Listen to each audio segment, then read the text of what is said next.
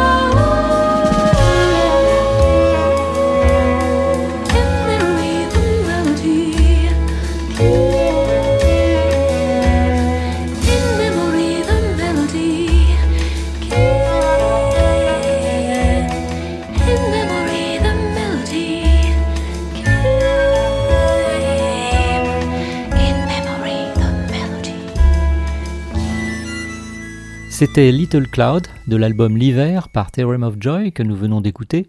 Et s'il est bien une manifestation de la nature qui inspire poésie et rêverie, c'est bien le nuage, n'est-ce pas? Et lorsqu'il est petit, en tout cas pas menaçant ni gros d'une pluie froide et serrée, on l'accueille avec plaisir et le sourire.